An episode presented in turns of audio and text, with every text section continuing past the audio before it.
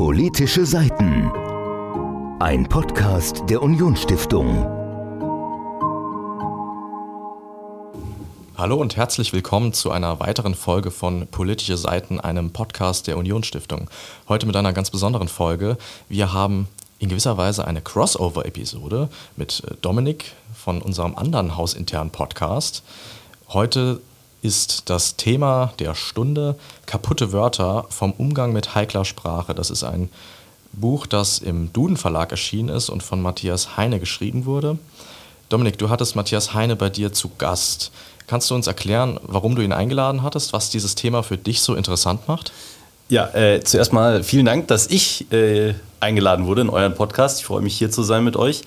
Ähm, genau, ja, heikle Wörter. Ich fand, ähm, ich finde das Thema sehr, sehr spannend. Also es ist ja ein Thema, das, weiß nicht, nicht nur interessant ist für Leute, die gerne im Duden blättern, sondern ein Thema, das immer wieder aufploppt. Also was darf man noch sagen? Ähm, die Debatten sind ja schon, schon relativ alt. Also darf ich noch äh, Wörter sagen wie behindert, darf ich noch Zigeunerschnitzel sagen? Und dann echauffieren sich immer ganz, ganz viele Leute, das geht doch nicht mehr, das kann man doch heute nicht mehr sagen. Und ähm, ich fand es spannend, dass sich äh, da jemand hingesetzt hat, in dem Fall Matthias Heine, und gesagt hat, ich gucke mir die Wörter jetzt mal genau an. Also ich äh, sammle mal ein paar Wörter, 80 Stück hat er gesammelt und ähm, ich gucke mir die mal genau an. Also wo kommen die eigentlich her? Wann tauchen die zum ersten Mal auf? Und das hat er wirklich sehr akribisch gemacht. Er ist da in die, ähm, in die Quellen gegangen und hat geguckt, wann tauchen bestimmte Wörter zum ersten Mal auf, wann werden sie zum ersten Mal genutzt oder auch nicht und ähm, wie verändern sie sich aber auch in der Zeit welche Kritik gibt es an ihn? Und dann gibt er auch immer noch so eine kleine Einschätzung, ähm, wie er das Ganze sieht, also wie er diese Debatten auch einschätzt. Und ich finde das Buch super spannend, weil ganz oft hat man wirklich das Gefühl, ja, ähm, darf ich das überhaupt noch sagen? Also ich weiß nicht, wie es euch geht, ähm, ob ihr noch äh, Zigeunersoße sagt, äh, wenn ihr irgendwie beim, beim Grillabend oder beim, beim Schwenken seid und stehen verschiedene Soßen auf dem Tisch, fragt ihr dann noch nach der Zigeunersoße oder fragt ihr nach der Schaschliksoße? Also keine Ahnung. Äh, ich weiß auch nicht, ob das ein Riesenproblem ist, ob, ob, ob das auch bei, in eurem Freundeskreis zu einem Problem äh, gemacht wird. Ähm, aber bei, es gibt ja viele Wörter, da, da fragt man sich das eben. Und, ähm, und bei verschiedenen Wörtern. Und wie gesagt, ich fand das sehr, sehr spannend und habe mit ihm auch drüber reden können, was ihn angetrieben hat, äh, das Buch zu schreiben, was, warum er sich für diese 80 Wörter entschieden hat, ob es noch viel, viel mehr gibt. Ähm, ja, sehr spannend. Also sehr, sehr interessantes Buch, sehr, sehr interessantes Interview. Mir hat es Spaß gemacht. Äh, ihr habt das Buch aber auch gelesen. Ja, genau. Äh, wir haben das Buch auch gelesen. super spannendes Buch. Ähm, was, was mich eigentlich an dem Buch am meisten überrascht hat, war, wie viele Wörter darin erklärt waren, die ich niemals als problematisch eingestuft hätte, wo ich mitunter gar nicht auf die Idee gekommen wäre, die so tief zu hinterfragen, beziehungsweise wo ich bisher auch noch gar nicht mitbekommen hätte, dass da eine Debatte darüber geführt worden wäre, aber die vielleicht von ihrem Wortursprung her sogar debattenwürdig oder über, zu überdenken wären, sage ich jetzt mal. Ähm, was mir da als, als Beispiel gerade einfallen würde, wäre das Wort Afrika. Ich habe nie drüber nachgedacht, ob man den Kontinent Afrika irgendwie anders nennen könnte, weil das einfach Afrika ist Afrika für mich. Und ich meine, weltweit ist der Begriff ja auch relativ ähnlich, weil es nun mal aus, aus ähm, römischer Vorzeit kommt. Und jetzt ist in dem Buch allerdings erläutert, dass das äh, überhaupt gar keine schöne Wortkonnotation tatsächlich hatte vom Wortursprung her. Und das hat mich sehr überrascht. Mhm, ja, ich glaube, mich zu erinnern, dass es dabei darum ging, dass in den alten Sprachen, du hast ja die Römer angesprochen, dass das, was man heute unter Afrika kennt, aus Wörtern entstanden sein könnte. Es ist sprachwissenschaftlich jetzt nicht 100% belegt, die übersetzt sowas heißen wie verstaubt oder aus einer Höhle kommend. Also ja, negativ konnotiert, du hast das erklärt. Ähm, aber über den Ursprung dieses Wortes ist sich heute eigentlich gar niemand mehr im mhm. Klaren. Mhm. Und die Menschen, die in, auf dem im Kontinent Afrika leben, und ähm, die nennen den Kontinent ja selbst so. Also die ganze Welt nennt den Kontinent so, jeder ähm, kennt das Wort und benutzt es, ohne dahinter jetzt irgendeine eine, eine negative Absicht zu mhm. vermuten. In diesem Buch gibt es viele Beispiele, wo man sich fragt, ja, das habe ich jetzt so gar nicht gewusst und warum ist das überhaupt ein Problem? Mir fällt da spontan noch ein das Alte Testament. es ist spontan eingefallen. Der Religionslehrer auch, meldet äh, sich wieder. Ja, ein bisschen vielleicht. Und beim Alten Testament äh, stören sich wohl manche Menschen daran, dass im Vergleich zum Neuen Testament das Wort alt ja immer sowas sowas ähm, Überholtes, etwas, ja, vielleicht auch zu Strenges oder Schlechtes, dass da immer so etwas mitschwingt, äh, so eine Meinung noch. Und dass viele Leute sagen, eigentlich müsste man es Erstes Testament nennen und nicht Altes Testament oder jüdische Bibel. Ähm, das ist aber religionswissenschaftlich jetzt nicht ganz haltbar, weil das Alte Testament ist ja auch so äh, geschrieben und äh, auch gesammelt, dass es auch ein Stück weit über die Tora selbst hinausgeht. Also auch von der Gliederung, das ist ja sehr christlich. Deswegen gab es in diesem Kapitel die Diskussion, ob man das jetzt so nennen sollte oder nicht und wer sich daran stört.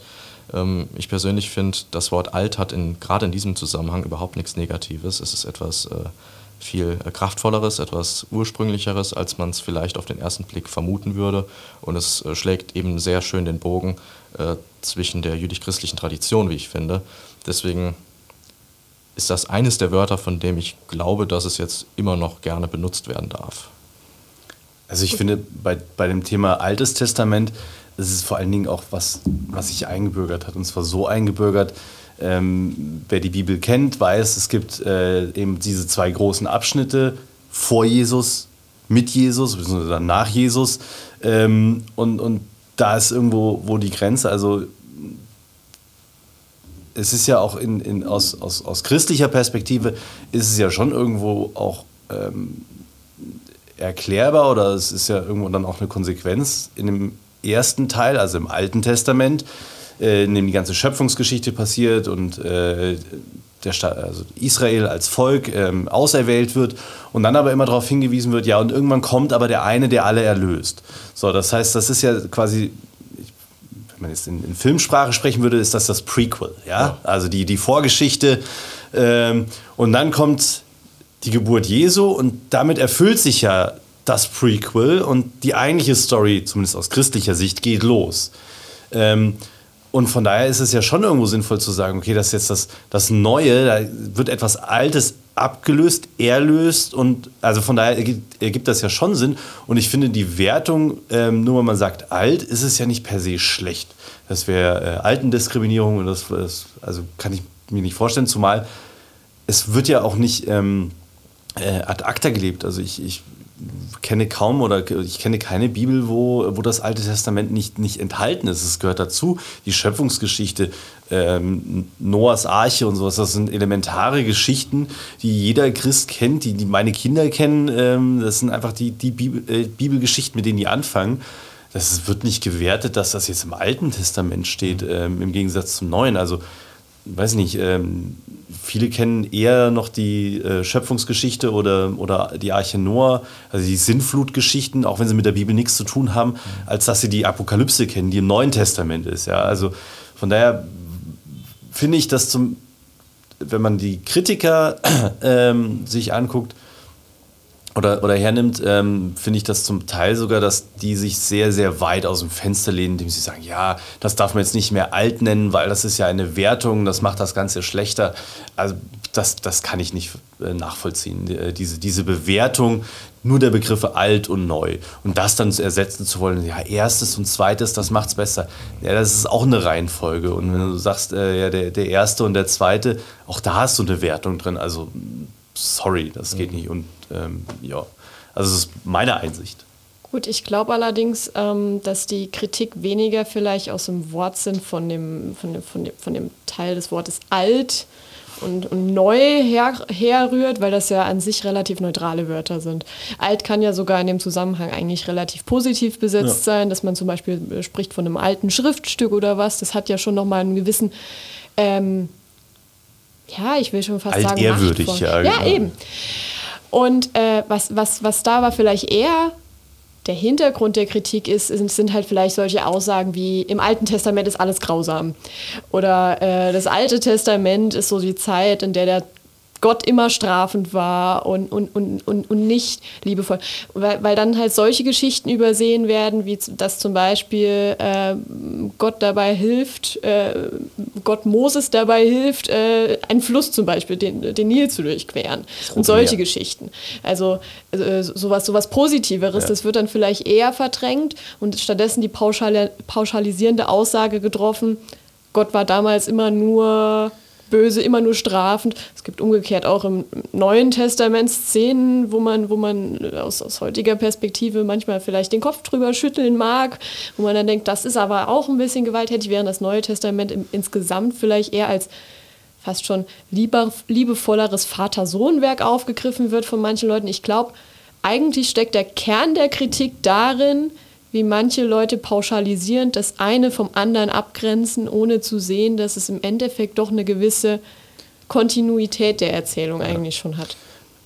also äh, Tim, du bist der, äh, du bist der, äh, der, der Experte, der, du, du willst Religionslehrer werden. Aber ich würde sagen, also die Kritik ist einfach unqualifiziert. Also die ist völlig unqualifiziert, einfach zu pauschal zu sagen, so das eine ist total grausam und das andere nicht und das andere ist böse und das ist schlecht. Also ja, das, das ist, ist das ist ähm, Schwarz-Weiß-Denken. Ja, aber das ist dann, dann auch einfach völlig, also A ist es falsch, ähm, weil man einfach nicht sagen kann, okay, der ist dann nur böse, das ist eine Entwicklung, ähm, die man auch nachvollziehen kann. Und ähm, wie du sagst, ich habe ja eben die Apokalypse gemeint, also ja, so ganz ohne ist das auch nicht. Nee. Äh, und dann ist das einfach unqualifiziert und dann verstehe ich die Kritik nicht. Aber das wäre nochmal, glaube ich, ein äh, kompletter Re Religionsdialog, den, äh, den, man, den man hier jetzt Stimmt. nicht unbedingt anfangen muss. ähm, was äh, was äh, ich viel interessanter war, äh, fand in dem Buch, waren so Wörter, wo man sehr gut auch so eine Entwicklung oder ähm, ja genau so eine Sprachentwicklung auch, auch nachvollziehen kann. Und da fand ich das Wort behindert äh, sehr, sehr spannend, was er darüber gesch äh, geschrieben hat. Ähm, ich weiß nicht, wie, wie, wie, fandet ihr den Teil? Also, dass man behindert nicht mehr sagen soll, äh, sondern äh, man soll jetzt sagen, äh, versehrt als Alternative. Ich bin kein Freund von dem Begriff versehrt, weil das, da schwingt immer sowas mit Krieg mit. Also bei Versehrten ja. denke ich an Kriegsverletzte. Mhm. Und da denke ich nicht an Menschen, die vielleicht einfach mit, äh, mit einer körperlichen, ich nenne es jetzt Behinderung, weil es ist nun mal das Wort, auf die Welt gekommen sind und die sind nicht versehrt, die sind halt nur körperlich nicht so wie die meisten sind. Das ist ein Unterschied. Mhm. Und ähm, wir haben uns schon mal darüber unterhalten, gerade über das Wort behindert, ähm, dass viele Organisationen die sich um die Rechte von Behinderten ähm, kümmern, dass die gesagt haben, wir wollen eigentlich für diesen Begriff, äh, wir kämpfen für diesen Begriff, mhm. weil er das beschreibt, was es ist. Das ist jetzt keine ähm, mitleidserregende Nummer oder wir wollen auch nicht, dass das symbolisch sich ändert. Ähm, das Kind beim Namen nennen ein wenig. Ja. Und man ist, wenn man sich das Wort anschaut, behindert, das ist ein, da steckt das Wort hindern dran das erklärt doch einfach nur, dass die Menschen, wenn sie in, in, körperlich anders sind, dass sie Hindernisse haben, die andere vielleicht nicht im Alltag haben. Mhm. Für mich ist eine Treppe kein Hindernis. Aber wenn ich nicht gut gehen kann oder im Rollstuhl sitze, dann ist das ein Hindernis für mich und ergo bin ich dadurch behindert. Das mhm. ist jetzt völlig wertneutral. Das, das Wort behindert finde ich eigentlich insoweit relativ treffend, als dass es eigentlich diese soziale Komponente mit einbringt, weil ähm, du hast gerade den Rollstuhl angesprochen, der wäre nicht hinderlich, wenn es das Umfeld nicht problematisch für den Rollstuhl wäre.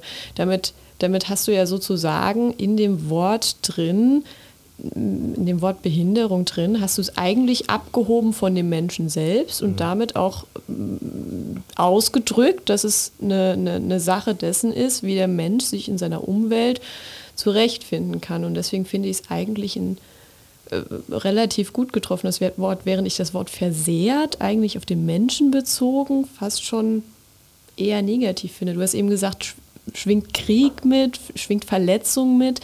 Das ist eigentlich viel, viel, viel, viel negativer aus meiner Betrachtungsweise. Also darüber habe ich mit äh, Matthias Heine auch in einem Interview gesprochen und er sagt dann auch, ja, also ähm, er geht da auch nochmal drauf ein und sagt, ja, früher hat äh, zum Beispiel der, der versehrten Sportverein darum gekämpft, dass es nicht mehr so heißt. Genau mit diesen Argumentationen, die ihr jetzt auch genannt habt, mit, mit den Argumenten. Ähm, und haben dafür gekämpft, dass es Behindertensportverein heißt. Und mittlerweile gibt es aber die umgekehrte Bewegung, dass gesagt, nee, Behinderten, das, das geht nicht mehr, das Wort ist nicht mehr zeitgemäß. Ähm, und äh, das soll jetzt bitte wieder anders heißen. Und einer der Vorschläge ist dann halt wieder versehrt werden. Also es ist auch interessant, äh, finde ich, das, das zu sehen, so dieses Hin und Her, äh, wie Wörter aufgenommen werden, wie sie äh, aufgefasst werden, wie sie kontextualisiert werden. Das fand ich in dem Buch, kommt das nochmal ähm, sehr, sehr deutlich äh, zu tragen.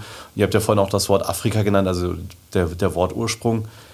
Weiß heute kein Mensch mehr, aber ich finde das, das ist aber auch irgendwo so, so der Charme. Also was, was mich halt vor allen Dingen an dieser ganzen Wörterkritik, äh, egal welche Wörter das sind, auch immer stört, ist zu, zu sagen, ja, das ist, da ist immer eine Wertung mit drin. Und, und diese Wertung ist äh, allgemein und pauschal. Und ähm, das vergisst ganz oft, dass Sprache wahnsinnig dynamisch ist und sich ständig verändert. Und ähm, teilweise geht das, kann man das zwischen zwei Generationen sehen. Ich gebe zwei Beispiele. Das eine ähm, ist das Wort geil ich glaube, niemand hier in diesem Raum findet das Wort geil anstößig. Ich habe früher Ärger bekommen von meiner, von meiner Mutter, wenn ich äh, das Wort geil benutzt habe in irgendeinem Zusammenhang. Wenn ich irgendetwas toll fand, äh, habe ich gesagt, boah, saugeil. Also nicht saugeil, aber ich habe das Wort geil benutzt. Und äh, das war für meine Mutter ein, ein Wort, das man nicht benutzt, weil die das in einem ganz anderen Kontext kannte und mhm. einem ganz anderen Verständnis hatte. Das hatte da noch diese, diese sexuelle Konnotation noch mit drin ähm, dass das ja, etwas, etwas aufreizend ist, äh, angeilen oder keine Ahnung, jemanden geil machen. Das sagt heute kein Mensch mehr. Das ist einfach, niemand verwendet das mehr ausschließlich in diesem Kontext, in diesem sexualisierten Kontext, sondern in meiner Generation, äh, wahrscheinlich in eurer ähnlich, ja. ähm, mhm. ist es ja einfach ein Wort für, für toll. Etwas ist sehr toll. Ähm, und das ist so ein Beispiel, wo ich, wo ich sage, ja, äh, das ist dasselbe Wort und es wird aber von der einen Generation tabuisiert und gar nicht benutzt, weil sie das in einem bestimmten Kontext kennen. Und die nächste Generation benutzt es völlig unbedarft und ähm, ohne irgendeine große Wertung und ohne diesen spezie speziellen Kontext. Ähm, und das ist genauso richtig, das ist, ist genauso erlaubt. Und ein anderes Beispiel, das ähm, dass das vielleicht noch, noch deutlicher äh, illustriert, wie sich, wie sich Wörter auch verändern und, und ihre Bedeutung teilweise auch verlieren und trotzdem als Wort existieren können. Ähnlich wie, wie auch Afrika, wo niemand mehr an, an staubig oder sowas denkt als, als Wortbegriff, ähm, ist das Wort Maulwurf. Wisst ihr, wo das Wort Maulwurf herkommt? Was das eigentlich heißt? Nee. Also was, was, was, was denkt ihr, wenn ihr an Maulwurf denkt? An den Maulwurf? Ja, genau. Und warum heißt der Maulwurf Maulwurf? Also ich, bei Maulwurf denke ich an, also wenn ich mich ein bisschen altertümlich denke. Nee, nee, denk erst mal, du denkst an das Tier. Warum heißt das Tier Maulwurf? Warum hat man das so genannt? Weil er mit seinem Maul irgendwas wegwirft? Ja. Das ist völlig falsch. nee, aber das, das, das macht doch mit den mit den ja, ich weiß, dass der das genau, der, der, der aber, aber dass der Ursprung ursprünglich, im, im, wenn du im Mittelhochdeutschen guckst, wo das Wort herkommt, das Ding hieß früher Moltwerf. Und Mold ist ein alter Begriff für Erde. Ach Mult, so. Mold. Ah. Mold ist Erde. Und da kommt Maulwurf her. Das hat sich halt verändert. Das, da hat sich ein paar Lautverschiebungen durchgemacht. Mhm. Das T ist weggefallen, aus dem O ist ein A, U geworden. Beziehungsweise man hat es dann irgendwie so angepasst, weil das die Tier sieht ja so aus, als hätte es eine Schnauze und es guckt erstmal mit der Schnauze aus dem Hügel raus. Natürlich wirft er die Erde mit, der Schnauze raus aus, äh, aus dem Grund. Das ist der Maulwurf, völlig klar. So funktioniert das Tier. Es wirft Erde, wie du sagst, mit, der, mit dem Maul, mit der Schnauze raus. Aber eigentlich ist es, ist es die Erde. Niemand kennt das Wort Mold. Es ist völlig verloren gegangen. Aber da lebt das weiter. Und es hat sich aber komplett gedreht, komplett verändert. Und es ist aus dem Moldwerf ist der Maulwurf geworden. Das ist völlig okay und das ist völlig in Ordnung. Ähm, und das Wort ist dadurch nicht, nicht schlechter, nicht besser geworden. Das hat, hat sich etwas verändert. Und das finde ich das Faszinierende an Sprache. Ähm, und deswegen finde ich dann, wenn, wenn bei manchen Wörtern die Leute herkommen, das geht gar nicht mehr und das ist eine Beleidigung. Das kann sein. Aber da jetzt irgendjemanden, und das finde ich äh, das ist so, so die grundlegende Kritik, die ich an, an Sprachkritikern habe, ist äh, zu sagen, also das darf man nicht mehr benutzen. Mhm. Also diese, diese mit, mit dem Verbot daherkommen. Und das, das darf man jetzt gar nicht mehr. Mhm. Äh, das finde ich, dagegen verwehre ich mich. Und da finde ich den, das Buch auch ganz gut, weil äh, Matthias Heine das sehr, sehr gut einordnet. Er sagt natürlich auch bei bestimmten Wörtern, ähm, ja, also er will niemandem irgendwas verbieten, aber äh, also fehlt uns irgendwas, wenn das Wort Neger nicht mehr benutzt wird? Geht uns da irgendetwas verloren? Mhm. Ähm, tun wir uns da irgendeinen ab, auch wenn das in Kinderbüchern zum Beispiel nicht mehr, nicht mehr vorkommt? Fehlt dem Buch irgendwas? Fehlt Pipi Langstrumpf irgendwas, wenn das Wort nicht mehr benutzt wird? Ähm, nee. Das aber zu verbieten oder dann zu sagen, nee, das Wort darf man nicht mehr sagen und man muss jetzt immer N-Wort sagen, äh, macht das nicht schlimmer? Mhm. Ist da nicht N-Wort als Wort genauso schlimm?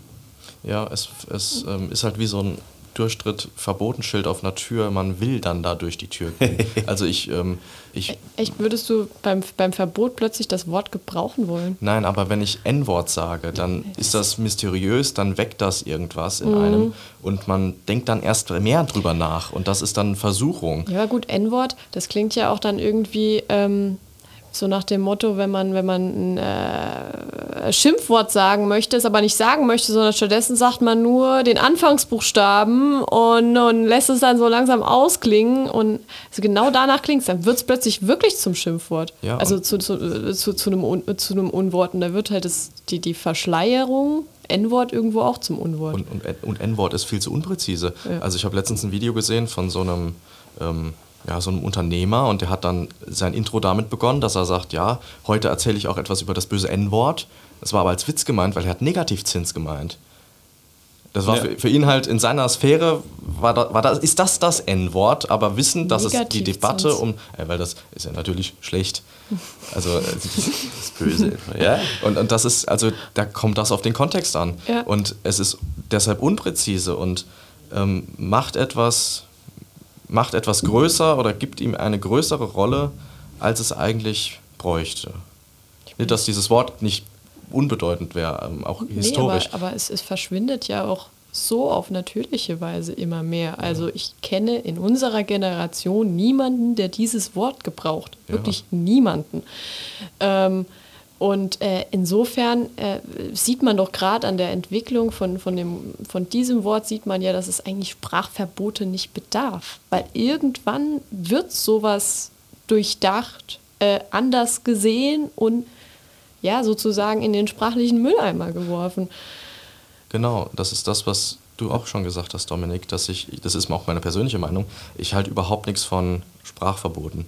Aber ich bin ein großer Freund von Sprache im Allgemeinen und von sich dynamisch verändernder Sprache mhm. im Speziellen. Und das heißt für mich, dass die Menschen das Recht haben, quasi selbst zu entscheiden, wie sie reden und dass das gesellschaftlich natürlich sich im Laufe der Zeit wandelt. Ähm, aber das hat auch Matthias Heine kritisiert. Es kann nicht sein, dass Menschen anderen verbieten wollen, wie etwas ist und dadurch undemokratisch werden. Mhm. Viel wichtiger wäre es doch eigentlich, demokratisch dafür zu werben, ein gewisses Bewusstsein für mhm. manche Wörter zu schaffen.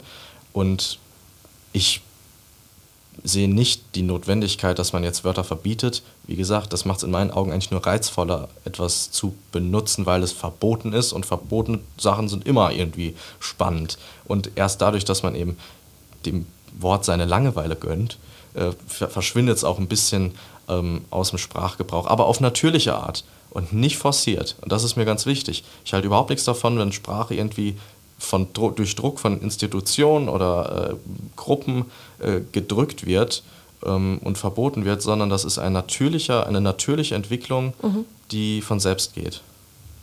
Wenn es denn gewollt ist. Und wenn nicht, dann halt nicht. Also ich gebe ich geb dir recht, was, was ich noch gerne hinzufügen würde, ist, ähm, wenn man etwas verbietet, gibt man dem Ganzen ja auch irgendwo eine gewisse Macht. Mhm. Weil, also wie du sagst, das ist dann der Reiz, das, das zu machen. Und ähm, also wenn ich jetzt, keine Ahnung, ich habe ich hab eine Person und ähm, ich möchte die beleidigen. Und dann habe ich ein gewisses Repertoire an, an, an, an Wörtern, wo ich genau weiß, die sind entweder äh, sind die per se negativ konnotiert oder die ähm, haben ein, die bezeichnen etwas Schmutziges oder etwas, äh, etwas Schlechtes. Und das ist so mein Repertoire an, an Beleidigungen. Und dann weiß ich aber, es gibt bestimmte Wörter, denen haftet ein Tabu an. Also die sollte ich auf gar keinen Fall äh, äh, benutzen. Also zum Beispiel, dass man ähm, zu Polizisten, welche Beleidigung fällt euch zum Beispiel äh, gegenüber Polizisten ein? Korb. Bulle. Bulle, Bulle. genau. Bulle oder Bullen. ACAB. Bitte? ACAB. Ja, genau. So, und dann wisst ihr genau, ähm, ähm, das sind ähm, Wörter, also die, denen, denen haftet jetzt kein per se kein Verbot an, aber ihr wisst, dass das irgendwo im Kontext steht mit, äh, mit, mit der Polizei und, und mit Bezeichnungen gegenüber Polizisten.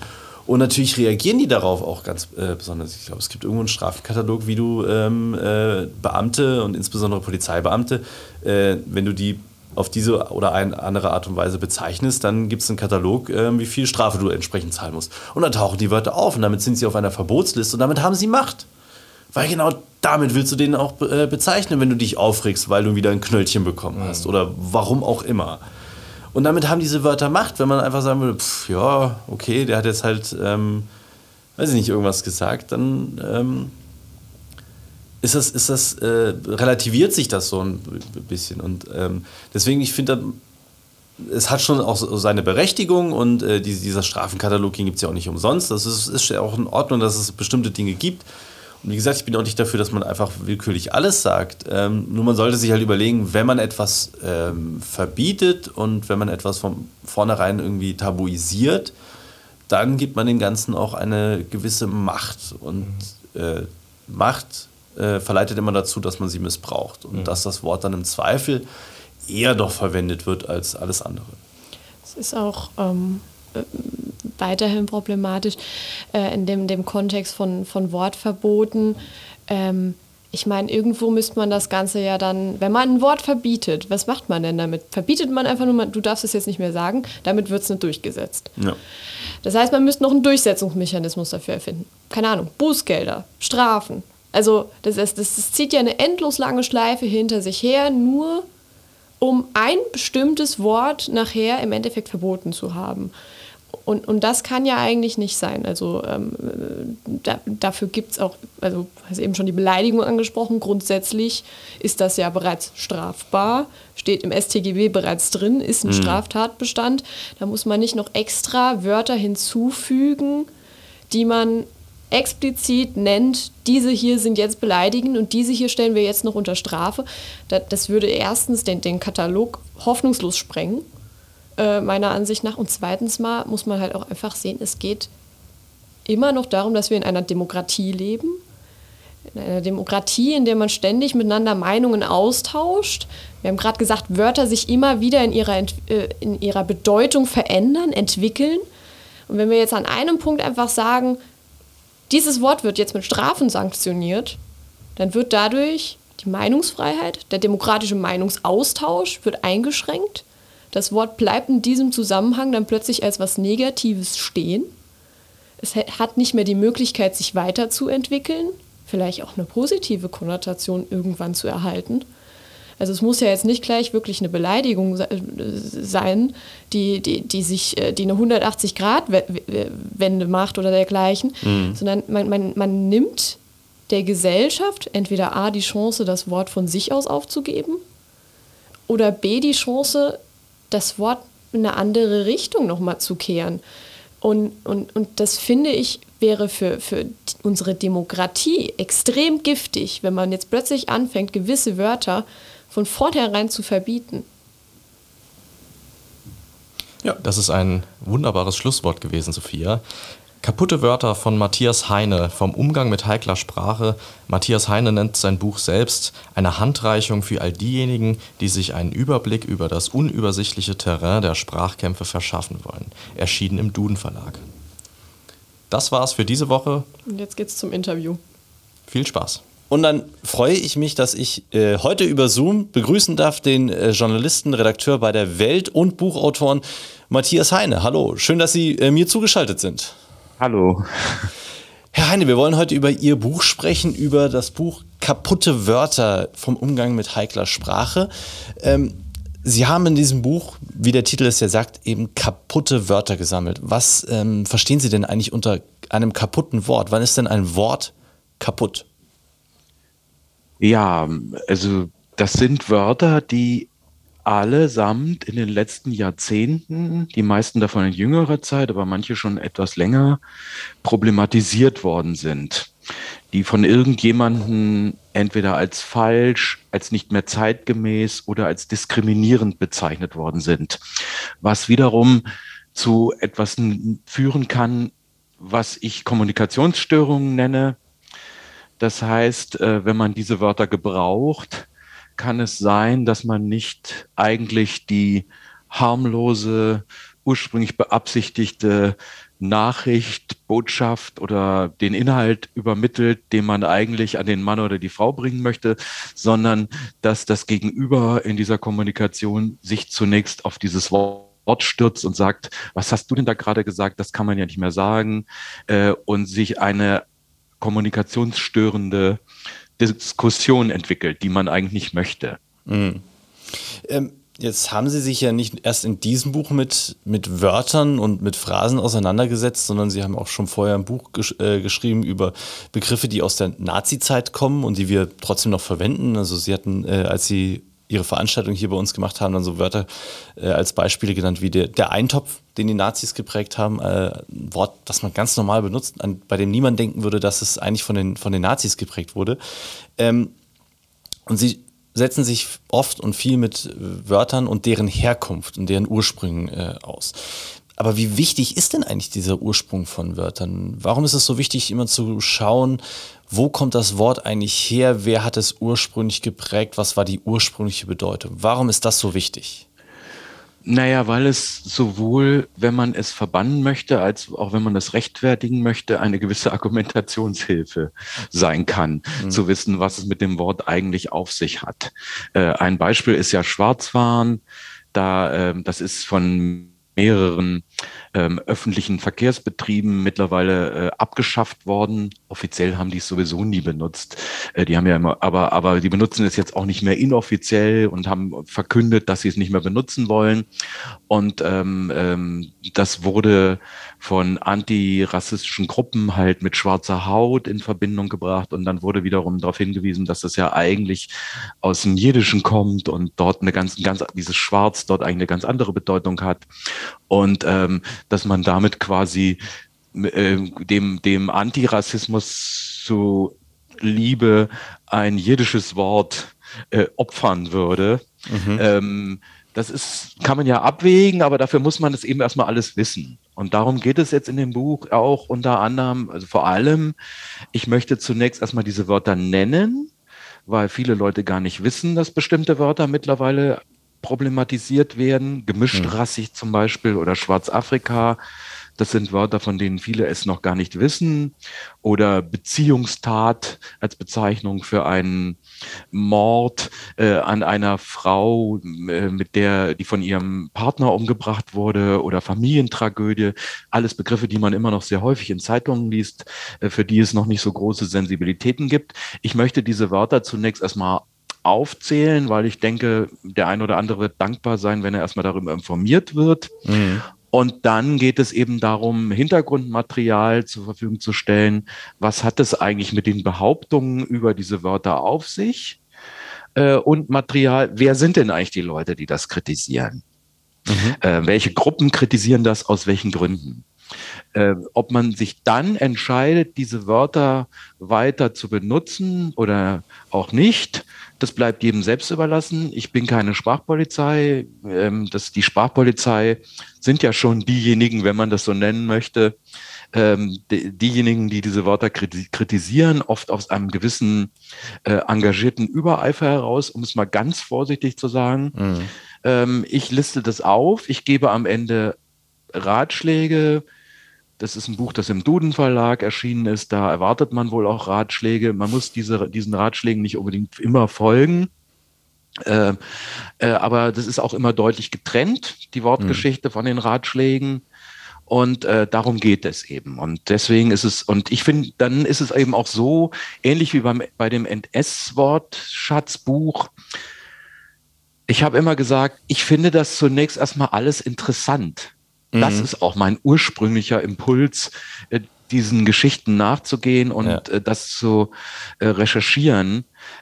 Unabhängig, was ich mit den Informationen anfange, sitze ich oft auch als Autor erstmal da und denke, oh, das ist ja interessant. Ich finde es interessant, dass Eintopf ein relativ unbekanntes Wort war dass erst durch die Propagierung sogenannter Eintopfsonntage Anfang der 30er Jahre, kurz nach der Machtaufnahme, allgemein in den Wortschatz eingegangen ist. Man kannte es vorher schon aus der Notküche des Ersten Weltkrieges, aber es war relativ unbekannt und okay. mindestens drei Zeitzeugen Klemperer, Viktor Klemperer, der ein Buch über die NS-Sprache geschrieben hat, aber auch andere, ein NS-Autor und ein ähm, sozialdemokratischer Autor in der Exil-Weltbühne in Prag beschreiben es als ein neues Wort in den 30er Jahren, das durch die durch den Nationalsozialismus aufgekommen ist. Also es gibt da auch gar keine Debatten. Das wurde als neues Wort empfunden. Es wird manchmal bezweifelt, deswegen ja. führe ich das jetzt hier gerade so ja. weit aus.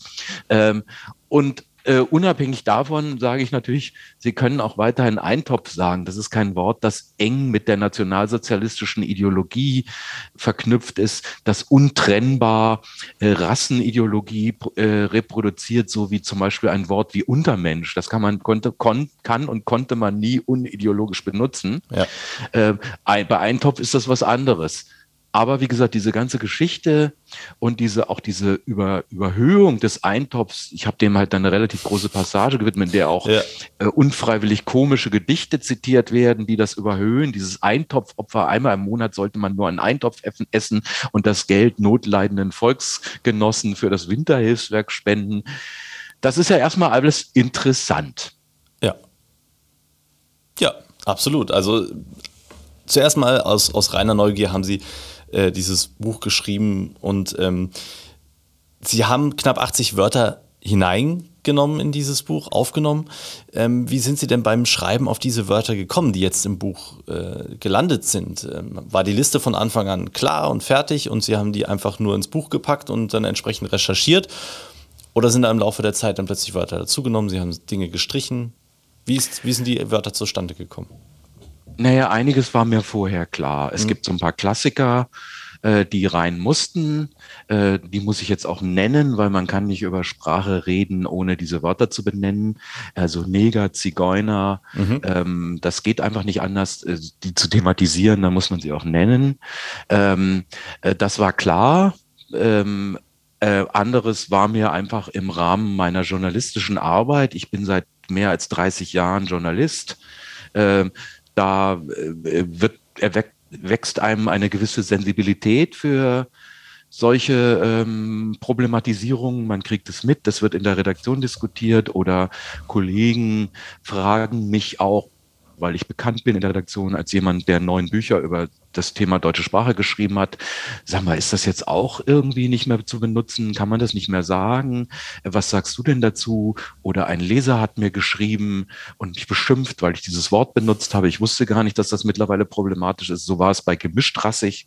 Mhm. Äh, eine ähm, ähm, unsere England-Korrespondentin, Großbritannien-Korrespondentin hatte äh, im Zusammenhang mit der Ehe von Harry, von Prince Harry, das Wort gemischtrassig benutzt und ähm, ähm, ähm ähm, und um dessen Frau zu beschreiben, die ja sowohl weiße als auch äh, People of Color Vorfahren hat, schwarze Vorfahren. Und ihr war gar nicht klar, dass dieses Wort mittlerweile auch problematisiert wird. Und äh, ähm, nicht zuletzt wahrscheinlich auch, weil sie in England lebt, wo genau wie bei deutschen ähm, ähm, politisch korrekten Leuten das Wort Mixed Race als absolut akzeptabel gilt, mhm. was ja eigentlich nichts anderes ist als der englische Ausdruck für gemischtrassig. Das ist so eine dieser kleinen Absurditäten. Äh, und während ich dann das Buch geschrieben habe, habe ich natürlich besonders darauf geachtet und dann sind nahezu wöchentlich irgendwelche neuen Wörter aufgepoppt. Also dann auch teilweise Absurditäten. Ähm, plötzlich äh, kamen Nachrichten, dass man das Wort äh, Curry, dass das kolonialistisch sei und dass das die reiche Vielfalt der indischen Küche Indien ist ein ganzer Kontinent im Grunde genommen mit unglaublich viel verschiedenen Küchen, Nordindien, Südindien, West, Ost, ähm, dass es die äh, über einen Kamm scheren würde und alles mit diesem von den Kolonialherren aufgepeppten Ausdruck Curry bezeichnen würde und dass, das, dass man das gefälligst nicht mehr tun sollte. Ein anderes, auch relativ absurdes Beispiel aus dem Bereich der Kulinarik war die Pizza Hawaii. Da gab es dann eine kleine aktivistische Gruppe in der Schweiz, die dann forderte, man solle die Pizza Hawaii nicht mehr Pizza Hawaii nennen, sondern Ananas-Pizza oder wie auch immer, äh, weil die Geschichte des Ananasanbaus äh, in Hawaii untrennbar mit ähm, äh, kolonialistischer Ausbeutung verbunden sei. Und ähm, das äh, muss man sagen, das sind natürlich oft so äh, einzelne Personen oder mhm. kleine aktivistische Gruppen gewesen, aber es spricht für ein Klima der Sensibilität und der, des Alarmiertseins, dass es sofort auch Resonanz in der internationalen Presse und auch in der deutschen Presse gefunden hat und dadurch dann plötzlich wichtiger wurde, als es vielleicht ursprünglich mal beim ersten Instagram-Posting der Initiatoren war. Ja, das wäre jetzt direkt meine nächste Frage gewesen. Also diese Sprachdebatten, Sie haben ja vorhin von der Sprachpolizei auch ge gesprochen, die ja auch tatsächlich als Wort in Ihrem Buch mit äh, mhm. auftaucht. Aber diese Sprachdebatten, die werden ja teilweise richtig heftig geführt. Ähm, da wird sich echauffiert und ich, ich habe das auch selbst erlebt. Also ich hatte das bei der Veranstaltung schon erzählt äh, am Anfang. Ich wurde angerufen, weil wir von der Unionsstiftung Rhetorikkurse geben und unser Rhetoriktrainer zwei Bücher geschrieben hat. Das eine heißt Weiße Rhetorik und das andere heißt Schwarze Rhetorik. Und in dem Buch Schwarze Rhetorik geht es vor allem um sprachliche Manipulation, also wie man jemanden quasi so ein bisschen sprachlich über den Tisch ziehen kann, wie man das aber auch erkennt und ähm, wie man sich dagegen auch wehren kann. Und dann habe ich einen Anruf erhalten von einer aufgebrachten Frau, die gesagt hat, dieses Buch dürfen wir nicht vertreiben, nicht bewerben, weil Schwarz in diesem Zusammenhang ähm, negativ konnotiert sei und das würde rassistische Ressentiments befördern und deswegen sei das Buch und der Titel rassistisch und wir sollten das nicht äh, befürworten. Also sie hat uns als Stiftung da auch tatsächlich, also sie ist da wirklich hart äh, rangegangen, äh, um ihre Meinung da kundzutun und sie hat sich auch nicht überzeugen lassen. Ähm, als ich dann versucht habe, mit ihr darüber, über den Begriff schwarz zu diskutieren. Also diese Debatten werden heftig geführt, auch auf persönlicher Ebene. Warum ist das so? Warum ähm, triggert uns Sprache so dermaßen, dass wir so heftigst darüber diskutieren, was denn ein Wort bedeuten, bedeuten kann? Ja, es hat verschiedene Gründe. Ich würde jetzt gerne noch mal kurz auf dieses Beispiel eingehen, weil ich das, so, weil ich das so interessant fand, als Sie das erzählten habe ich zunächst erstmal gedacht, ähm, weiße Rhetorik sei eigentlich das Diskriminierende und Abwertende. es ginge um ein, Über, äh, um ein Gegenüberstellen von böser Rhetorik, wie sie von Weißen benutzt wird, also wie also weiß hier ja, okay. im Sinne äh, abwertend im Sinne wie bei alt, weißer, alt, weißer alter Mann und schwarze Rhetorik, die man emanzipatorisch dieser bösen weißen Rhetorik entgegenzusetzen hatte. Erst als sie das dann erklärt haben, ist mir klar geworden, das ganz anders gemeint. Ich sage das nur, weil ich, weil ich damit auf den Punkt bringen möchte, äh, klar man mit, wie kompliziert und oft von Missverständnissen und von äh, individuellen Sensibilitäten und individuellen semantischen Vorstellungen, die man mit Wörtern verbundet, bunden, äh, äh, verbindet, äh, diese, diese Debatten geprägt sind. Diese, ähm, diese ähm, Erregtheit, die so aufgekommen ist, hat, glaube ich, hat eben drei Gründe, drei oder vier. Aber äh, erstens ist es so, dass, äh, und das ist, äh, finde ich, noch der legitimste und nachvollziehbarste Teil, äh, bestimmte Gruppen, die sich früher nicht so hörbar gemacht haben oder die auch gar nicht anwesend waren, in Deutschland in dem Maße jedenfalls, äh, in dem sie es heute sind, durch Migration ähm, verlangen, darüber mitreden zu können, wie sie bezeichnet werden und wie sie genannt werden. Mhm. Ähm, und äh, aus diesen Gründen, weil, weil die Sinti und Roma irgendwie Sensibilität dafür geweckt haben, dass der Begriff Zigeuner zumindest von einem Teil dieser Gemeinschaft als abwertend benutzt wird, nennen sie wir sie mittlerweile nicht mehr Zigeuner. Das hat sich durchgesetzt. Es geht jetzt eigentlich immer nur noch um die Frage, äh, darf man diesen Ausdruck überhaupt noch benutzen? Darf der Zigeunerbaron noch Zigeunerbaron heißen? Darf man in Nikol darf man Nikolaus Lenaus Gedicht ähm, Drei Zigeuner, ein wunderbares, absolut nicht antiziganes Gesicht. Ähm, ähm, äh, darf man das überhaupt noch äh, Kindern und zumuten oder muss das verbannt werden? Mhm. Das ist das eine. Das andere ist, dass die Linke sich als Internationale der Diskriminierten nach 1989 wiedererfunden hat. Sie war, es gab eine Identitätskrise in der Linken, weil scheinbar das gute alte marxistische Klassenmodell äh, abhandengekommen war mit dem Zusammenbruch des Ostblocks Ostblocks, äh, dem Zusammenbruch der Sowjetunion, äh, der Rückkehr vieler kommunistischer Länder zum kapitalistischen System, schien das eine Weile nicht mehr so aktuell zu sein.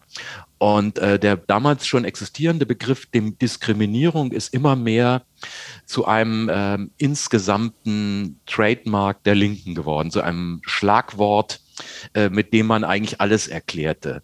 Ähm, äh, die, ähm, heutzutage geht es in linker Politik, in der sogenannten Identitätspolitik ganz häufig um, um Diskriminierung. Es geht nicht mehr um Klassengegensätze, sondern es geht um Diskriminierung. Mhm. Äh, die Klassengegensätze werden zwar gerade wiederentdeckt ein bisschen, aber das ist ein anderes Thema. Äh, diese Diskriminierung ist aber häufig nicht mehr eine messbare Diskriminierung, so wie der Gender Pay Gap zwischen Männern und Frauen, ganz klar messbar, ganz klar beweisbar, verifizierbar, ähm, äh, so wie ähm, Benachteiligung von Migranten bei der Wohnungssuche. Da gibt es auch ganz klar Zahlen, Untersuchungen äh, äh, oder wie der Anteil von, äh, von Arbeiterkindern in äh, in, ähm, ähm, in Berufen, die akademische Abschlüsse verlangen. Das kann man alles messen. Ähm, äh, oder der Anteil, solche Sachen. Äh, sondern es geht um gefühlte Diskriminierung. Also ganz häufig wird mit Begriffen wie äh, ich fühle mich traumatisiert, ich fühle mich diskriminiert, mit, Gefühl, mit Berufung aufs Gefühl argumentiert. Das ist insofern interessant und auch äh, verstörend, weil erstens äh, mittlerweile alles Mögliche, Rasse, Nation, Geschlecht, ähm, ähm, Religion sowieso, sogar Krankheiten als soziale Konstrukte bearbeitet und werden und verstanden werden und interpretiert werden. Und ausgerechnet das Gefühl, das individuelle Empfinden, das Trauma soll das die letzte der letzte Fels der Wahrheit sein, der sich auf nichts mehr herunterbrechen lässt und der, in, der offensichtlich nicht ein soziales Konstrukt ist, das man, äh, das man in Frage stellen kann. Das ist natürlich, ähm, natürlich absurd. Ähm, und das Zweite ist, dass äh, wenn man erstmal mit Gefühlen operiert, es auch keine Debatten mehr geben kann. Das ist dann eben das, was, was Sie mit dieser Frau erlebt haben.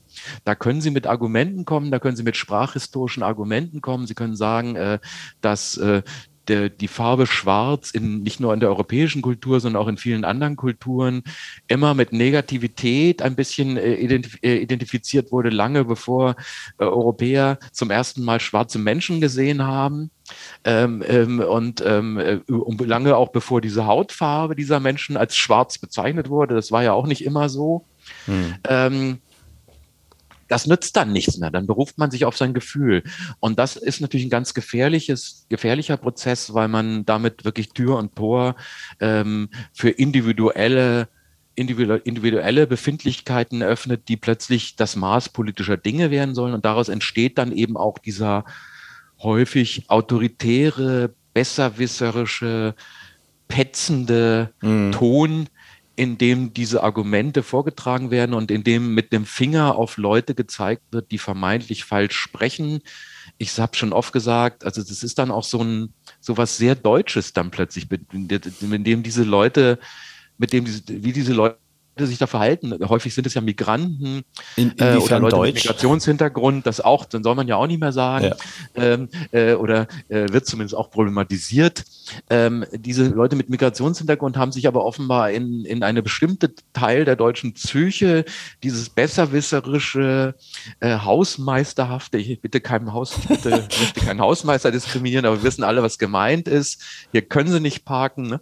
Ähm, äh, also ähm, haben die sich ganz gut integriert. Das sind Leute, die hätten früher Falschparker aufgeschrieben und angezeigt und heute schreiben sie Falschsprecher auf.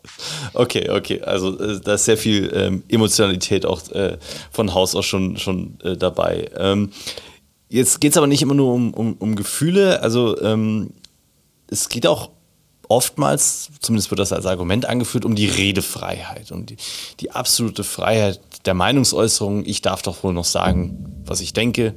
äh, was ich meine. Äh, ein gutes Beispiel dafür sind ja auch die sozialen Netzwerke.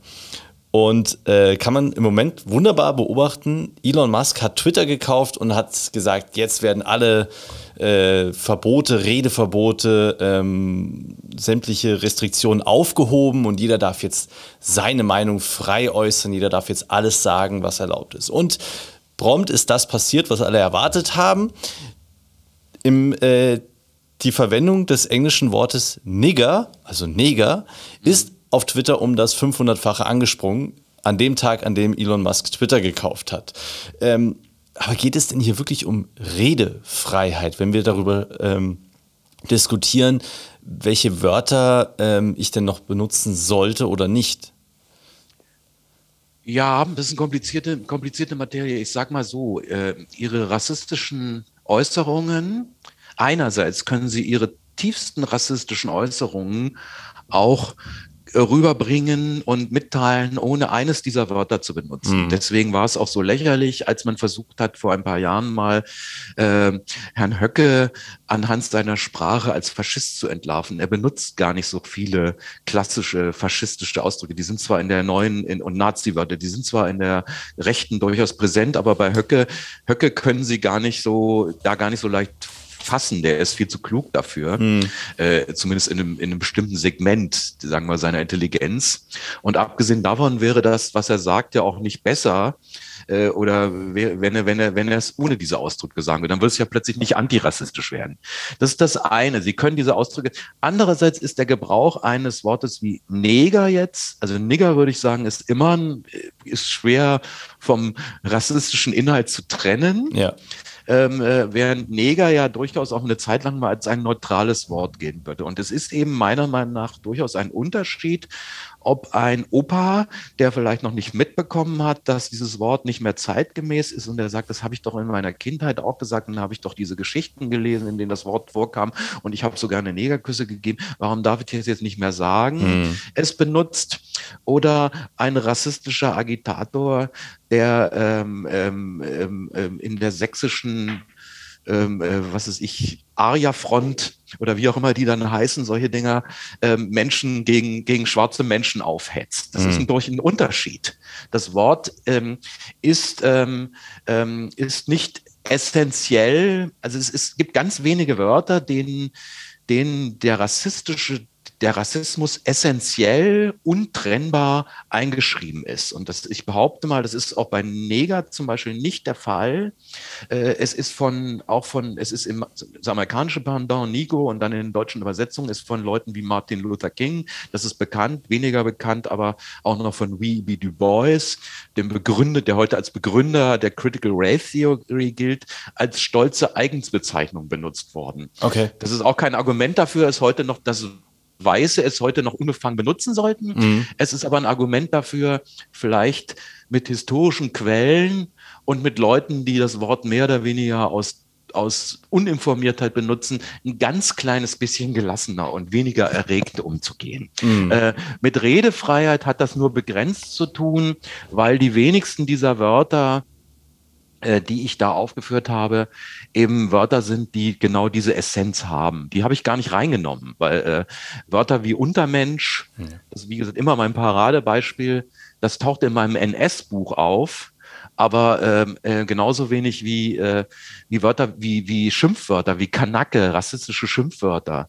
Ähm, die tauchen in meinem Buch nicht auf, weil die, ich habe da nur Wörter reingenommen, die mal eine Zeit lang als, ähm, als neutral, als sachlich galten und jetzt problematisiert worden sind. Obdachloser zum mhm. Beispiel kommt auch dann vor. Behindert. Ja. Behindert ist auch ein schönes Beispiel für die Konjunktur von Wörtern. Behindert äh, ist ähm, äh, mal ursprünglich ähm, als neutraleres Wort, hat sich allmählich gegenüber das nach dem Zweiten Weltkrieg noch durchaus übliche versehrt durchgesetzt. Ne? Mhm.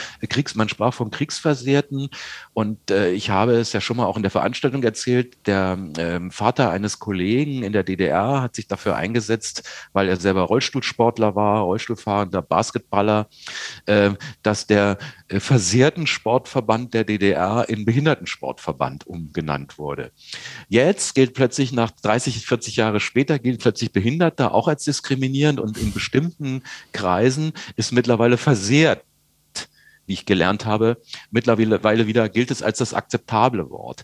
Das okay. zeigt, dass in den wenigsten Fällen ja. diese Wörter untrennbar sind und in dem Sinne kaputt sind, dass man sie nicht reparieren kann. Dieses kaputt in meinem, im Titel meines Buches ist ja durchaus mit einem Fragezeichen versehen, mhm. weil ich glaube, viele dieser Wörter kann man reparieren, sie werden vielleicht irgendwann auch wieder normal werden. Man kann sie, äh, wir werden alle, wir werden, wir werden es vielleicht nicht mehr erleben, aber sie sind nicht, ähm, nicht auf alle Ewigkeit zerstört ja. kaputt. Ja, okay. Ja, also interessant. Also sind wir wieder beim, beim, beim spannenden Teil. Also ich finde das auch wahnsinnig interessant, so wie, wie Wörter sich im Laufe der Zeit auch, je nachdem, äh, welche, welche Gruppen und Generationen sich damit beschäftigen, sich einfach verändern. Also mir ist dann beim, beim Lesen des Buches äh, beispielsweise die Diskussion, die ich mit meiner, meiner Mutter hatte über den Begriff des Wort, äh, über die, die Verwendung des Begriffes geil Mhm. Ja, für uns Jugendliche war das ähm, was, was wie cool oder toll. Und für die Generation meiner Mutter oder, Großmutter ja, hieß das was ganz anderes. Die haben das nicht äh, benutzt, benutzen wollen, weil das für die einfach eine andere Konnotation hatte, die in meiner Generation verloren gegangen ist, weil es halt nicht mehr benutzt wurde in dem entsprechenden Sinne. Ähm, und deswegen war das für uns kein Problem, das zu nutzen. Und für meine Mutter, die benutzt das heute, bis heute nicht. Ja, also das Problematische bei Geil, dem ich übrigens auch in meinem allerersten Buch, seit das jetzt sogar den Titel hat, seit wann hat Geil nichts mehr mit Sex zu tun, äh, auch ein Kapitel gewidmet habe, ist ja, dass es beides benutzt wurde. Es ist ja nicht so, dass Geil in diesem sexuellen Sinne jetzt nicht mehr gebräuchlich wäre. Ne? Also ähm, der Anlass für diesen Artikel, den ich damals geschrieben habe, war, dass es eben ein Parkplatzaufschreiber, also ein Falschparker-Aufschreiber gab, der irgendwie zu unrühmlicher, äh, unrühmlichem Ruhm gekommen war. So einen typischen Opa, der, der irgendwie alle ja. möglichen Leute anzeigte, hunderte von Leuten, die falsch parkten. Und der kam dann zu so einem gewissen Fernsehruhm und dann sagte, äh, in irgendeiner äh, ähm, Privatfernseh-Talkshow, ich glaube, es war Dolly Buster, es war irgendeine so Pornodarstellerin, die zu so einer Trash-Prominenz gekommen war über den, das macht den geil. Daraufhin hatte dieser Mann sie eingezeigt. Ähm, und es gab, gab einen Prozess und dieser der Richter entschied, äh, sie habe ihn nicht beleidigt, weil das Wort geil in ihrem Sinne, wie Sie es gerade gesagt haben, heute gar nicht mehr die Bedeutung sexuell, äh, sexuell erregt hätte. Aber natürlich hat äh, Dolly Buster das genauso gemeint. Die meinte es ja nicht, das macht den geil im Sinne von, das macht den zu einem geilen Typen, also zum tollen ja, Typen, ja. sondern die meinte, das erregt den. Ne? Ja. Also es gibt beide. Äh, die, die Welt der Sprache ist komplex und äh, das Problem ist eben wirklich und das Bedauerliche auch, äh, dass diese Komplexität, die Sprache, Poesie, Umgangssprache, Witz, Doppelbödigkeit eigentlich erst ausmachen, dass die in solchen Debatten sehr häufig reduziert, ausgeblendet werden. Und äh, mhm. äh, das ist eigentlich das Traurige daran und auch das Gefährliche daran. Mhm. Ja, interessantes Beispiel. Vielen Dank, vielen Dank, dass Sie das auch nochmal so ein bisschen ausgeführt haben an dem Wort. Ähm, von, der, äh, von der Jugendsprache mal zu, äh, zur Kindersprache oder zur Sprache in Kinderbüchern. Eine heftige Diskussion entbrennt auch immer wieder an eben Büchern, äh, die vor etlichen Jahrzehnten verfasst wurden und als Klassiker immer noch beliebt sind. Also Beispiel Winnetou, Jim Knopf und Lukas der Lokomotivführer oder Pipi Langstrumpf. Und ich nenne diese Bücher und jeder weiß sofort, welche, um welche Diskussion mhm. es äh, geht und um welche Wörter es geht. Ähm, wie schätzen Sie denn diese Debatte ein, wenn hier in Kinderbüchern bestimmte Wörter geändert werden sollen? Ähm, erstens, ja, es gibt da verschiedene Ebenen. Erstens denke ich ja, ähm, intelligentere Eltern können da vielleicht selber mit umgehen, kann das, das wäre eigentlich der Idealfall, dass man das ein bisschen problematisiert, mhm. äh, diese Wörter vorliest, oder in Jim Knopf und der, der Lokomotivführer, was ja eigentlich ein zutiefst antirassistisches Buch ist. Ich meine, das erste Buch, in dem der deutschen Sprache oder eines der ersten Bücher, in dem ein schwarzer Junge, ein aktiver schwarzer Junge zum strahlenden Helden wird. Das hat man auch durchaus in, in der schwarzen Community bis nach Amerika wahrgenommen, dass es so ein Buch in, in oh, Deutschland cool. gab, lange bevor es sowas für ein weißes Publikum, lange bevor es sowas in Amerika gab. Das Problem daher ist, dass der so ein bisschen in so einem Klischee ähm, schwarzen, also Negerdeutsch, wie man das damals genannt hat, spricht und dass ihm das selbst jemand, äh, so jemand in den Mund gelegt hat. Ähm, äh, also so, das äh, muss, muss man, kann man einerseits problematisieren mit seinen Eltern, so kann man das Problem, mit seinen Kindern, so kann man das Problem lösen als Eltern. Andererseits, Kinderbücher sind immer den Voraussetzungen von Kindern eher angepasst worden als Klassiker, mhm. also ähm, äh, als Erwachsenenbücher. Äh, man, äh, man, man ist da immer bereit gewesen. Also niemand liest heute mehr äh, Robinson Crusoe, äh, kein Kind liest jedenfalls heute mehr Robinson Crusoe genau im Original, äh, wie das mal geschrieben wurde im 18. Jahrhundert, wenn man es noch liest. Es gibt Kinderversionen davon, die sich schon sehr weit im Original vom Original entfernt haben.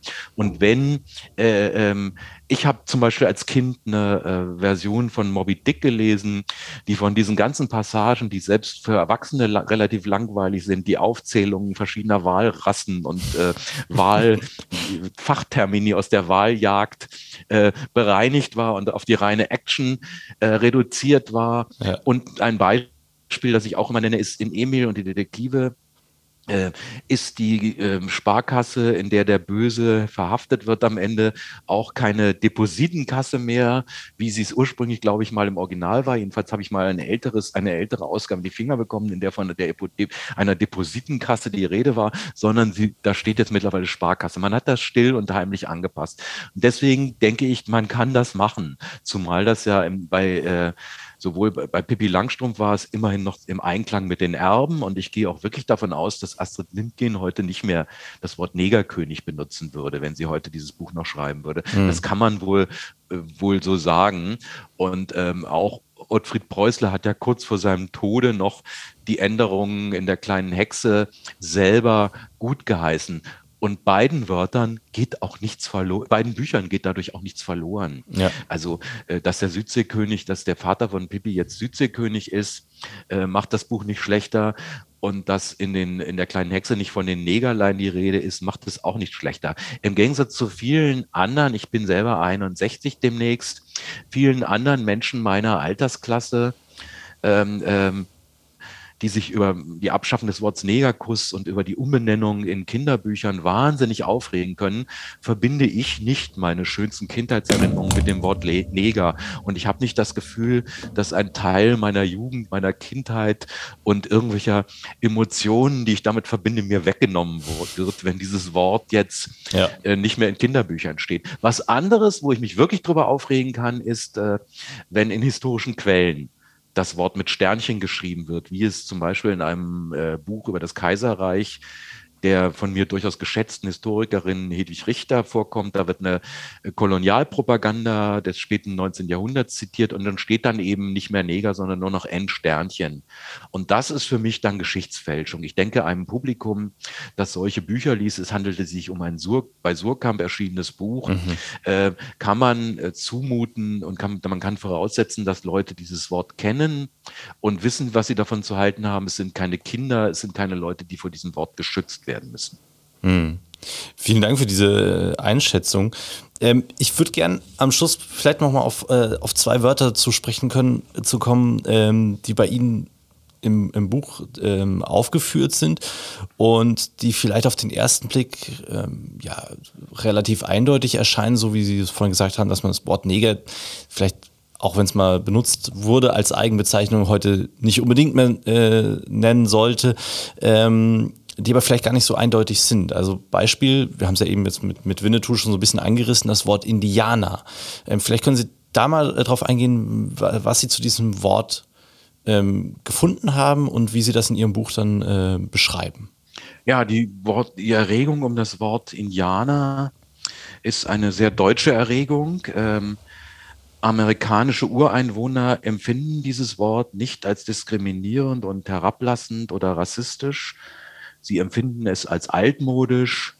Ähm, sie empfinden es auch nicht als besonders präzise oder als, äh, weil es im Amerikanischen ja auch nicht die, den Unterschied zwischen Indian also es gibt ja. den Unterschied, nicht den Unterschied zwischen Indianern und Indern wie im Deutschen. Ja. Indien meint beides. Äh, und sie sagen immer, wir sind halt keine Indians. Ne? Also deswegen gibt's immer, sagt man im Amerikanischen auch schon seit 100 Jahren meistens früher Red Indian, aber Red ist mittlerweile als, als Farbung, Hautfarbebezeichnung auch nicht mehr so akzeptabel. Die waren ja auch nie rot. Mhm. Ist auch immer schon ein bisschen blöd gewesen. Ähm, aber sie empfinden es nicht als diskriminierend. Es gibt nach wie vor ähm, äh, sehr, sehr viele Reservationen, die Indian Reservations heißen. Ähm, die, es gibt ähm, ähm, Organisationen, die das Wort Indien im Namen tragen. Mhm. Also diese Erregung, die letztes Jahr mal hochkochte, als die Berliner Grünen-Politikerin Bettina Jarasch äh, dieses Wort bei einer Veranstaltung benutzte und sagte, sie sei gerne früher, hätte gerne als Kind immer Indianerhäuptling sein wollen. Äh, die war, das war so eine typische deutsche Binnenerregung. Wir mhm. wollen da offen, äh, nicht zuletzt auch, weil wir auf, auf der Basis von Unwissenheit äh, oft es äh, noch besser wissen als, als, die, als die eigentlichen India äh, eigentlich Indianer. Äh, das was natürlich auch damit zu tun hat, dass es in Deutschland äh, einfach äh, dass, dass es hier keine ähm, Gruppen gibt, die, die, die da Pro und Contra sagen können. Es gibt ja. keine deutschen Indianer. Es gibt ein, zwei, äh, im Zusammenhang der Winnetou-Debatte wurde dann ein Mann aufgetrieben, der in einer Wild-West-Show in Brandenburg arbeitet. Äh, das war schon eine journalistische Meisterleistung, den überhaupt aufzutreiben, weil wir haben keine, keine American Native Deutschen, also jedenfalls keine wahrnehmbare Gruppe im Gegensatz zu, äh, sage ich mal, ähm, ähm, Afrodeutschen oder, mhm. oder äh, solchen Gruppen. Okay. Was war das andere Wort? Äh, die anderen Wörter, das wäre dann, das wäre dann in die in die Richtung ähm, tatsächlich gendergerechte Sprache. Also zum einen ähm, Frau Leutnant haben sie als mhm. Begriff äh, aufgenommen und das andere Brüder. Mhm. Also wie ist denn Frau Leutnant bei Ihnen äh, aufgetaucht? Das war ja wahrscheinlich auch. Äh, naja, Frau Leutnant ist da reingekommen, weil das ja. ist eines dieser Wörter, die das aufpoppte, äh, weil ähm, äh, es, so, es im Rahmen der äh, im voriges Jahr gab Bestrebungen, ähm, ähm, äh, den nicht, nicht Frauen in der Bundeswehr nicht mehr mit der mit dem neutralen Offizier Offiziersrang Leutnant und der Vorsilbe Frau anzureden, sondern ähm, Leutnantin draus zu machen. Und ähm, es gab dann eine wahnsinnige Erregung innerhalb der Bundeswehr, weil sehr die überwältigende Mehrheit der Frauen in der Bundeswehr, der Offiziersanwärterinnen, Offizierinnen, hat das abgelehnt. Und dann wurde es auf die lange Bank geschoben. Und ähm, ich bin sicher, es wird irgendwann wiederkommen, weil äh, diejenigen, die das angeschoben haben, es nicht ertragen werden können, dass es ganz gescheitert ist. Äh, man wird warten, bis eine jüngere Generation von Bundeswehrsoldatinnen äh, vielleicht ähm, diese Vorstellung von gendergerechter Sprache äh, noch stärker inhaliert hat, als sie es im Moment hat. Und dann wird man wiederkommen. Mhm. Ähm, und das andere war Brüder, das war eben die Debatte um die österreichische Nationalhymne, glaube ich, äh, wenn ich mich richtig entsinne. Und mhm. auch, im, im, ähm, äh, auch um die deutsche Nationalhymne, wo das Wort brüderlich ja vorkommt und wo dann eben, äh, wo ja, ähm, was ja dann auch problematisiert wurde, weil die Schwestern da gewissermaßen ausgeschlossen werden wären. Ja. Wobei man eben sagen muss, äh, das Wort brüderlich ähm, das irgendwann mag ja ursprünglich mal eine, sagen wir mal, eine männliche Motivation gehabt haben, als es vor, Jahr, vor Jahrhunderten geprägt wurde. Aber Wörter lösen sich dann auch irgendwann von dieser Ursprungsbedeutung und ein Wort wie brüderlich hat eben mittlerweile, also ich, wenn, wenn ich an brüderliche Hilfe denke, dann denke ich nicht immer sofort, oh Gott, dann kann ich ja Frauen nicht helfen. Also das tut auch niemand. Ähm, äh, und ähm, äh, Franzo im Französischen ist es noch eher so, stellen Sie sich mal vor, in Frankreich würde jemand vorschlagen, die, den, Gleit, die, den Dreisatz Egalité, Liberté, Fraternité, die Fraternité ab, abzuschaffen, weil, weil man ja sagen würde, weil man ja damit die Frauengleichberechtigung gar nicht gemeint wäre. Und das ist natürlich Quatsch. Auf diese Idee ist auch nicht zum Beispiel Olympe de Gouges gekommen, die in der ja. französischen Revolution sich als erste für die, für die Gleichberechtigung von Frauen eingesetzt hat. Die wusste schon, dass, dass sie sich gerade auf die Fraternität auch berufen kann, weil das Wort eben äh, alle Menschen meint und nicht mehr nur äh, das, das Wort Frater lateinisch, dass da also Bruder, dass der Mann, das da ursprünglich drin steckte mal. Hm. Ja, vielen Dank. Das äh, vielleicht einfach so als, als zwei Beispiele oder drei Beispiele, ähm, wie das Buch aufgebaut ist für alle, die es äh, gerne lesen wollen. Ähm, vorletzte Frage, ähm, Herr Heine. Ähm, bei welchen der vielen Wörter, fast 80 sind es, haben Sie sich denn ganz besonders schwer getan? Naja, also schwer getan habe ich mir mich in Sicherheit bei eben bei so wirklich super umstrittenen, super verminten Begriffen wie Neger eben. Mhm. Da einen halbwegs neutralen Ton zu finden äh, und nicht anzuecken und auf keinen, sich auf keinen Glatteis zu begeben, da habe ich mir große Mühe gegeben. Es wird, ich, äh, es wird dann trotzdem äh, wird trotzdem Leute geben, die sich darüber aufregen, dass ich überhaupt das Wort ausschreibe, mhm. dass ich überhaupt mir als äh, als, ähm, als Weißer anmaße, überhaupt eine Meinung dazu zu äußern. Ähm, äh, da kann, kann ich sagen, ja, ich bin weiß, aber ich bin Sprachwissenschaftler, ich äh, beschäftige, ich bin Journalist, der sich seit, der seit 40 Jahren praktische Erfahrung im Umgang mit Sprache hat und von daher auch eine gewisse Kompetenz und Ratschlagberechtigung vielleicht. Ich bin Sprachwissenschaftler, ich habe Linguistik studiert, äh, ich habe an einem sprachhistorischen Wörterbuch mitgearbeitet zu meiner Studienzeit. Ich habe mittlerweile neun Bücher über Spra Fra Fragen der Sprach- und Wortgeschichte geschrieben. Ähm, eine gewisse Kompetenz als Ratgeber habe ich von dieser Seite her vielleicht ja und ich kann dann vielleicht wagen, ganz neutral äh, auch mal etwas dazu äußern, ohne zu behaupten, als es eben manchmal die Gegen anders als es manchmal die Gegenseite zu tut. Ich habe jetzt den Stein der Weisen gefunden und meine Behauptungen seien jetzt aber absolut unumstößlich und dürften nicht in Frage gestellt werden. Mhm. Ähm, allerletzte Frage, Herr Heine haben Sie die Liste der äh, knapp 80 Wörter mittlerweile erweitert und äh, wird es denn irgendwann einen zweiten Teil Ihres Buches geben? Ich sammle in der Tat. Ähm, ähm, äh, jetzt zum Beispiel habe ich mir notiert, ähm, Frauenfußball war okay. ein großes Thema während der Frauen-WM mit einigem Recht, wie ich finde. Ist ja nicht so, dass ich alles da total idiotisch finde. Ähm, da wurde dann ähm, von, ich glaube, es war Almut Schuld, Schuld, die, äh, äh, die äh, Ersatztorhüterin, langjährige Nationalmannschaftstorhüterin, die sagte, wieso eigentlich Frauenfußball? Es sagt auch niemand Frauenbasketball, Frauenturnen. Äh, es wird so getan, als wäre das eine andere Sportart. Es ist Fußball Fußball, der von Frauen gespielt wird.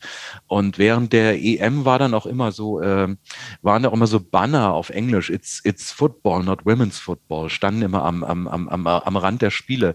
Das ist eine, äh, eine äh, Debatte, in der ich äh, eine gewisse Sympathie als Vater von zwei Fußballspielenden Töchtern für diejenigen hege, die sagen, dieses Wort ist eigentlich antiquiert, könnte ja. mal auf den Müll, auf den Mülleimer gelegt werden.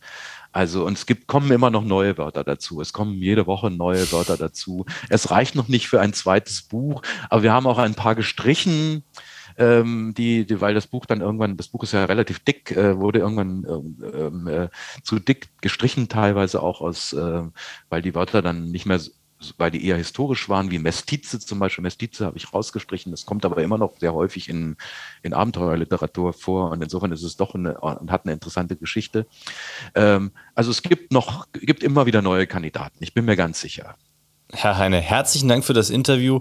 Ähm, die Bücher, die Sie im Laufe unseres Gesprächs erwähnt haben, finden sich natürlich alle in den Shownotes wieder und ich kann jedem empfehlen, das Buch zu lesen. Ich habe mir bei manchen ähm, ja, äh, Einschätzungen auch manchmal gedacht, so, hm, ja, weiß ich nicht, ob ich da äh, äh, mitgehen würde, aber es ist, wie wir es am Anfang gesagt haben, es ist einfach wahnsinnig spannend. Es ist vor allen Dingen interessant, äh, über die Ursprünge der Wörter zu lesen und sich da mal Gedanken drüber zu machen. Herzlichen Dank für das Buch und herzlichen Dank für das Gespräch, Herr Heine. Es war mir ein Vergnügen.